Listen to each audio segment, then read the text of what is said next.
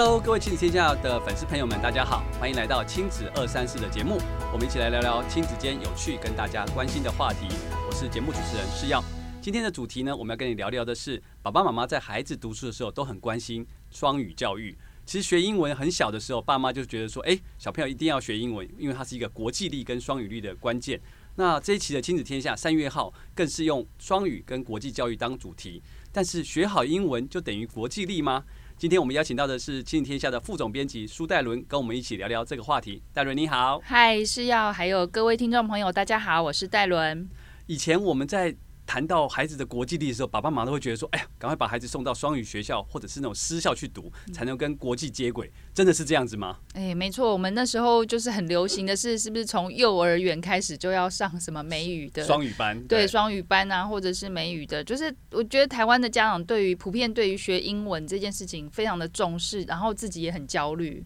对，嗯、那这一次我们呃在三月号的杂志里面做的这个主题，其实就是呃看到了一个趋势，新的趋势啊。因为行政院之前在呃宣布说他们要推动，就是希望二零三零年达到双语国的这这样子的一个对一个政策目标之后，那其实公立呃学校的这个教育体系呢也开始动起来。大概从去年开始，就是一零八学年度开始，他们开始从国中小。都有一些就是所谓的双语课程进来，然后也有呃外籍的老师的协同教学进来。所以现在学双语已经不只是私校或者是要去补习班，其实很多的公立的小学或国中已经开始有双语的学习的课程了，是这样吗？对，没错。那这两者之间，我们这期 cover 在谈双语教育跟国际教育这两者之间有什么不同？因为一般人会觉得说，哎，双语教育好像就把英文学好，就只是这么单纯吗？对，双语教育其实，呃，现在公校在做的这个双语教育，它其实跟英文课单纯的英语课、英文课又不太一样哦。就是英语课可能我们想象就是，哎，它的课表里面有一堂叫做英语，然后有用英语英语课本就教里面的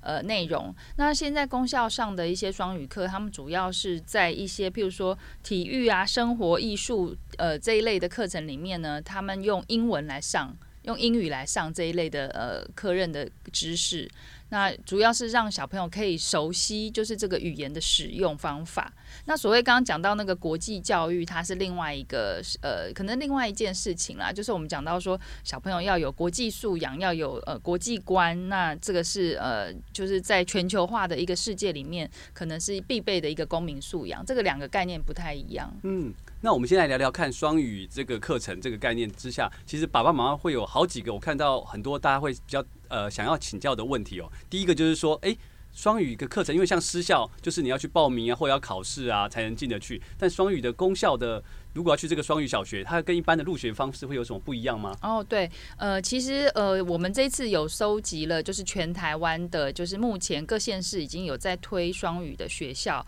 的名单。那其实就是你只要在他的学区里面，你你符合他的那个入学的条件，就可以入学。就是在公公立学校的部分，那跟私校比较大的不同，就是私校可能会把这个当成他招生的一个诉求，对诉求。那你可能要想办法去，呃，因为名额有限嘛，你要去。去有有管道进去，那目前的功效是这样子，所以只要我的学区是那个，所以可能学校通知，哎，我们今年开始我们学校变成双语小学，所以它的课程上开始会有你说的一些科科目上做一些开始融入的教育的方法。对，不过我觉得家长要有一个比较正确的期待是说。这些公立学校的双有有在做公立呃有在做双语课程的这些公立学校，它的上课的时数啊方法还是不能够跟所谓对我们传统认为的哦就是私校的双语班来来来相比较。对对，这这一次我们看到一些公校的一些双语课程，大部分是用什么样的教材？就像你说的，哎，它融入在各种不同的科目里面。那那这些教材是老师自己创造的，还是用什么方法做到这件事情呢？对，这个就是每个学校的状况不太一样，它其实没有固定的教材，就是我们想象中有有很多教科书上教科书的版本。对，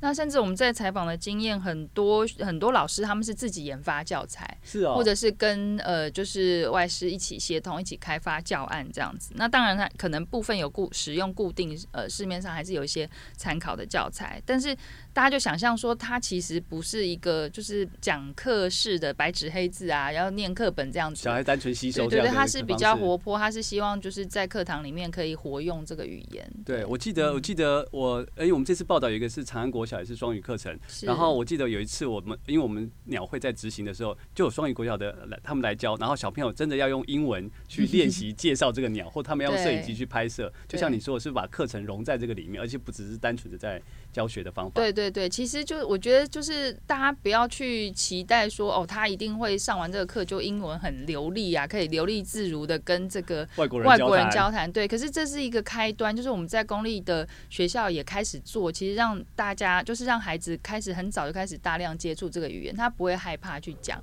也不怕不害怕去呃跟呃异国的人沟通，沟通这很重要的。那老师呢，在师资的部分，大家很关心，哎，是一般现在的老师直接来教英文，还是说会有一些？不一样的方法。现在其实各各县市，如果他们有在推双语课，他们其实非常重视的，就是呃，就是你有没有双语师资的呃这个资格。是。所以其实就像有一些比较积极的县市，比如说像台北市啊，他们就强调说，他们今年开始招募的可能新的要老师，他都必须要有双语教学这样的一个资格。是。对。那还有就是我们可能会看到，哎，有一些县市或有一些学校有一些外师进来，他们是呃透过一些就是组织或协会。会，然后引进了一些这个外师，那这些外师的角色是助理教师的身份，就是他们会跟呃中师一一起协同教学，或者刚包含刚刚就是讲的，就是一起呃开发教案啊，一起讨论怎么教这样子的事情。所以让孩子早一点去接触到，不要害怕跟外国人讲话，或者是在课程里面融入。没错没错。所以他所有的课程在一些科任课上是用英文在进行的话，那孩子有办法听得懂吗？特别是如果孩子刚开始，如果也没有去补习或没有从幼儿园就开始学，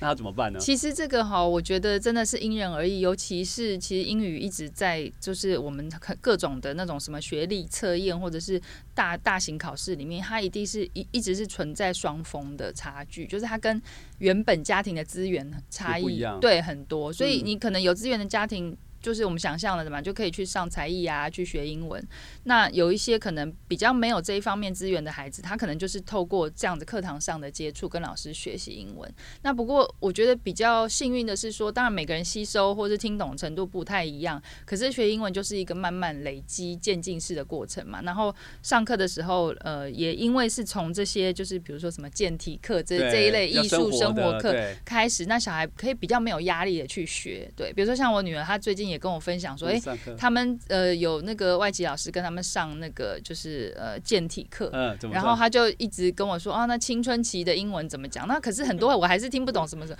我觉得就蛮有趣的啦。对，那开始他至少开始接触这些的，而且是还没有那种考试的压力的时候。对，那这种的课程接下来就是讨论到，哎、欸，那如果是怎呃比较用生活方式进行，那他怎么样去评量？老师会用英文去做考试吗？嗯对他这个也是很多家长会 担心的，其实就是评量的工具跟方法很多啦。目前其实还不至于，就是说哦，我们想象中，那你上这个生活课，因为生活课好像就有点类似像低年级的自我们想象的自然课，是不是要出一份英语考卷啊？什么没有？其实老师可以透过很多，比如说在课堂上跟小朋友的互动的观察，来评估说，哎，他到底有没有吸收这样的知识，或者说他会不会使用语言？所以这个部分倒是不用太担心，那当然有一些呃。呃，英语课的部分当然还是有英语的考卷来来做这样子，对，嗯、是多元评量的方式，所以不会只是像我们用以前这种笔试啊，或者是一定要用 presentation 的方法来给到孩子那么大的压力。是的，是的。嗯、那再来一个下一个问题就是说，哎、欸，那功效的双语课程，刚刚你一开始有提到，就是说，其实它不只是要是让孩子多一个接触的一个机会点，那那到底那怎么去衡量说，哎、欸，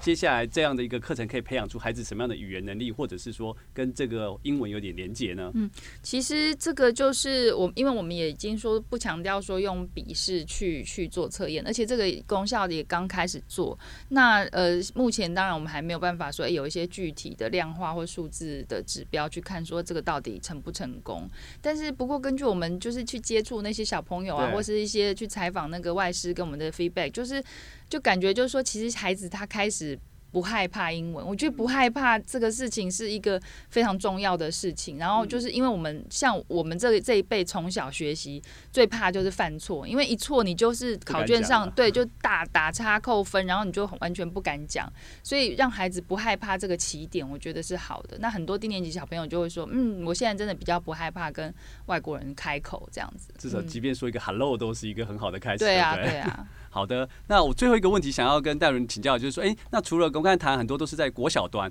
国公立的国中，现在开始也有一些双语课程吗？呃，对，公立呃部分的这个县市的国中也开始有在做双语课，不过它当然现在还是没有像呃国小这么普遍啦。对，那因为国中它不毕竟还是有一个会考的一个压力在，所以他们调整的可能就是呃比较没有那么快。但是的确是真的在公立国中的部分已经开始慢慢有在做双语课。那我们也有整理这个清单，就是在这个三月号的杂志里面，对。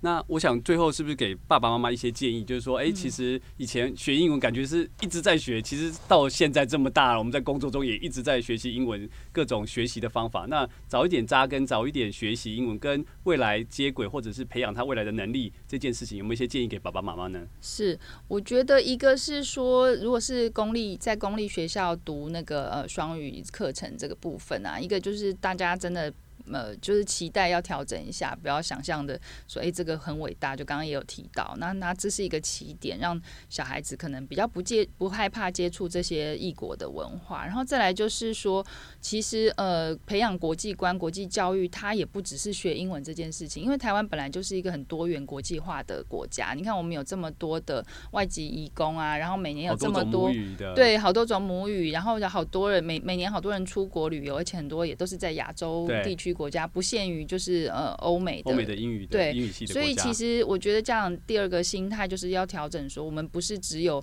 把英文讲好，就是呃国际化，对，就是国际化了，就是国际人才。其实更要注重的是说有没有去培养这个比较多元、接纳异文化，然后可以勇敢的去跟呃不同文化的人，还有去理解不同文化的人的族群沟通。我觉得这才是比较重要的。对啊，戴伦这一个让我印象很深刻，就是其实现在一零八课纲之后，那个小学端的母语。的开个课，各种东南亚语系的各种的语言，也是其实也是鼓励我们去接触不同多元文化的可能性的一个开始。没错，对。然后这期杂志里面，我最后我想说分享，就是说，哎，其实印象很深刻，就是那个台师大林子斌教授提到说，其实就像戴伦我们刚才前面提到的，英文不只是一个考试的科目，它是一个工具，然后一个可以跟生活做连接的，让孩子喜欢，至少不害怕，我觉得就是一个好的开始。最后三月号的亲子天下杂志里面呢，还有三百五十所以上双语课程的名单。想要让孩子更多国际化的爸爸妈妈们都欢迎一起来看这些杂志。我们非常谢谢戴伦，谢谢。